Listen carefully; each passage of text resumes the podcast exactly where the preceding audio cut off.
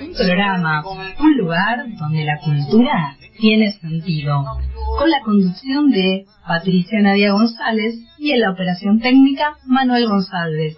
Te esperamos. ¿Cuándo? Los domingos de 10 a 12. ¿Por dónde? Por FM 101.7, Subterradio. Y así pasaba el tema de Axel Milanés Preferencias. Les repito los números de contactos a los oyentes que nos están acompañando esta mañana de domingo, que nosotros también le hacemos compañía desde acá de Gestión Cultural. Para comunicarse con nosotros pueden hacerlo a través de WhatsApp al 11 70 26 6883. Nos pueden seguir a través de las redes sociales, sí, a través de Facebook, Subterradio 101.7 FM, o en Twitter, arroba Subterradio, o el Twitter del programa es arroba gestión cultural con mayúscula las dos veces uno, o si tienen la aplicación de Instagram, en Instagram nos pueden buscar con Subterradio 101.7 y también recuerden que pueden participar por el sorteo de un par de entradas para ir a ver la obra El deseo del otro, que después vamos a estar hablando con la actriz de esta obra de teatro, pero bueno, ya pueden llamar e ir participando. Seguimos con vos, Axel. En el corte nos estabas hablando un poco de la figura del trovador cubano. ¿Cómo surge la figura del trovador? ¿Qué es un trovador? El trovador, eh, el trovador es una figura que viene desde del siglo XI, ¿no? Es de donde se registran las primeras obras. De hecho, se considera que la, que la primera obra trovadoresca es la Ilíada de Homero. Eh, no sé si habrá una antes, una después, no estoy muy... Eh, pero es lo que he escuchado decir siempre. Lo que sí te puedo decir es que el trovador era un personaje que se dedicaba en su momento a contar en los palacios, a contarle a, los jefes, a los soberanos, a los reyes, las cosas que pasaban en las batallas. Ahí tienes el ejemplo de la Ilíada, que es, un hombre contándole al, soberano lo que pasaba en los campos de batalla, entre los generales y los, soldados. Eh, con el tiempo, eh, eh, ese juglar, ese contador de historias, fue empezando a caer en los pueblos el pueblo contaba entonces las historias que pasaban en el palacio. Mira qué interesante. ¡Qué buena! El pueblo sigue enterando de lo que pasaba en el palacio. Y, y así fue evolucionando de alguna manera eh, hasta contar las costumbres, los hábitos de la gente. Pero además fue evolucionando de alguna manera hasta incorporar instrumentos musicales.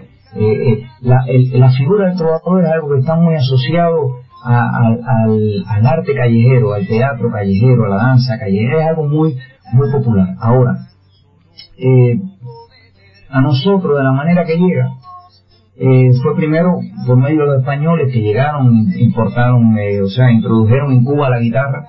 Nosotros estuvimos desde 1490, como, como toda América colonizada por los españoles, escuchando canciones que no eran nuestras, que eran francesas, italianas, españolas, eh, y 300 años así de colonización hasta que un día a alguien se le ocurrió que había que hacer canciones, eh, ni siquiera que se le ocurrió fue sucediendo, porque así son las culturas, las cosas van sucediendo. Cuando aquellos españoles se mezclaron con africanos, y apareció el criollo, porque nosotros tuvimos, antes los españoles tuvimos eh, allí, no grandes civilizaciones, sino pequeños asentamientos, de pueblo eh, originario, pero allí sí fueron exterminados completamente, no queda nada. Así que nuestra cultura prácticamente empieza a contar de la mezcla de España y África. Eh, empezó a salir el criollo que nacía en Cuba y se daba cuenta que había nacido en un país que no era de él, sino que pertenecía a España. Eso es lo que va generando fundamentalmente el concepto de nación, ¿no? El pensamiento de nación y cuando el pensamiento de nación aparece se va expresando en la forma de hacer política, de escribir, en la literatura y también se fue expresando en nuestras canciones. Así surge la trova, las primeras canciones propiamente cubanas que ya se habían desprendido musicalmente y literariamente del colonizador español, eh, pues empezaron a, ser cubanas, a registrar eh, la belleza de la mujer cubana, la adoración femenina era una obsesión, una obsesión en la trova, pero también la belleza, eh, la admiración del entorno natural digamos, la admiración de los paisajes, de las ciudades.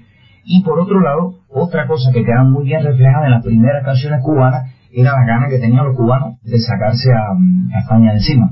O sea, de ser libres los españoles. De poder tener su propia identidad cultural. Su propia identidad, sí, además su propia independencia. No, no pertenecer, o sea, no pertenecer, no ser esclavo de otro país. No producir para otro país, eh, ser, ser, ser independiente, ser soberano.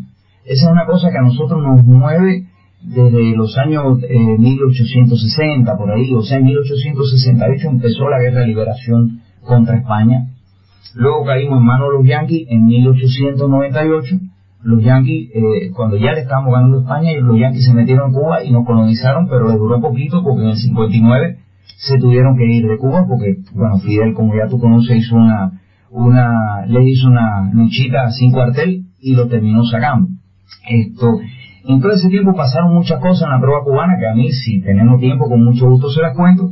Eh, contanos, contanos qué ha pasado, que pero bueno, quedar con intriga. La figura del trovador llega hasta nosotros desde Europa y lo que hay que saber del trovador, o por lo menos no lo que hay que saber, sino lo que a mí me gustaría decir, que, que yo veo como, como punto fundamental, es que el trovador es un cronista, o sea, no busquen en el trovador un guitarrista, un cantante o un poeta. Es un narrador. Exacto, el, trovador puede ser eso, puede ser un buen guitarrista, como lo es Silvio Rodríguez, como lo fue Santiago Feliz, estoy hablando de trovadores cubanos, o puede ser un excelente cantante como lo es Pablo Milanés o, o Pedro Luis Ferrer, otro gran trovador que además es excelente guitarrista y excelente poeta. Mira, Pedro Luis Ferrer es una figura que, que goza del don de saber tocar bien la guitarra, de ser buen cantante y de escribir excelente poesía.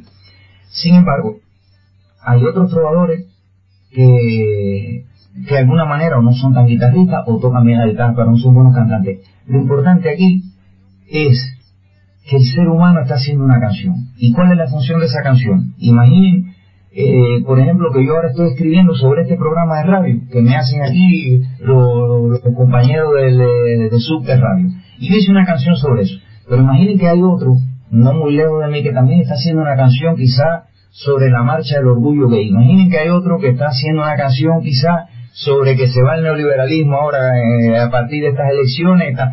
Bueno, todas esas canciones que, aparentemente son sobre temáticas diferentes, lo que están haciendo es reflejar, es reflejar un momento de la vida, es reflejar cómo deviene una, un país, un pueblo, cómo es que transita una cultura por, por, por, por, la, por el mundo, ¿no? O sea, es como un diario. Tú, tú agarras el diario y abres y te ponen páginas de, esto, de lo otro, de lo otro, 18.000 noticias de diferentes temáticas. Bueno, esa es la función que cumple los trovadores, por supuesto, junto con el arte en general.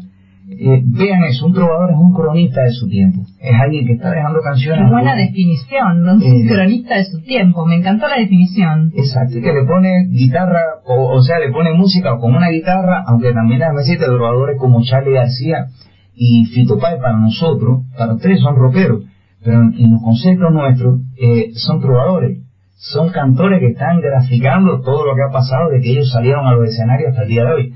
Eh, y, los rockeros también hacen trova, que el, asunto de la trova es cuánto te comprometes con la vida. Porque tienes la, la opción de hacer canciones así en bonitas, sobre yo te quiero, yo te adoro, y no hablar de nada y pasarte toda la vida. De hecho, hay un estilo de canción que nos vende el mercado, que no dice nadie que siempre redunda sobre lo mismo. Mira, yo te voy a decir la regla porque una vez un empresario norteamericano se acercó con el objetivo a, pedirme que yo hiciera ese tipo de canciones. Mira, las reglas son, no debe durar más de tres minutos con 10 o 20 segundos, no más. Tiene que estar escrita en primera persona o en segunda, solamente. No, no se habla de todo, no se habla de nosotros, no se habla del colectivo. Eh, tiene que relatar una historia que de alguna manera tenga un conflicto. Si es una historia de amor de pareja, mejor todavía. O sea, eh, y tiene que tener un estribillo que se repita muchas veces. O sea, esa es la canción que te vende el mercado. Puede que tenga algún que otro complemento más, pero eh, en el caso del artista como tal, el, tipo o la tipa que respeta la canción, que respeta una canción, un trovador, una trovadora, eh, puede quizá reflejar ese, esas tres o cuatro eh, sugerencias que te hace el mercado, pero en realidad no tiene por qué.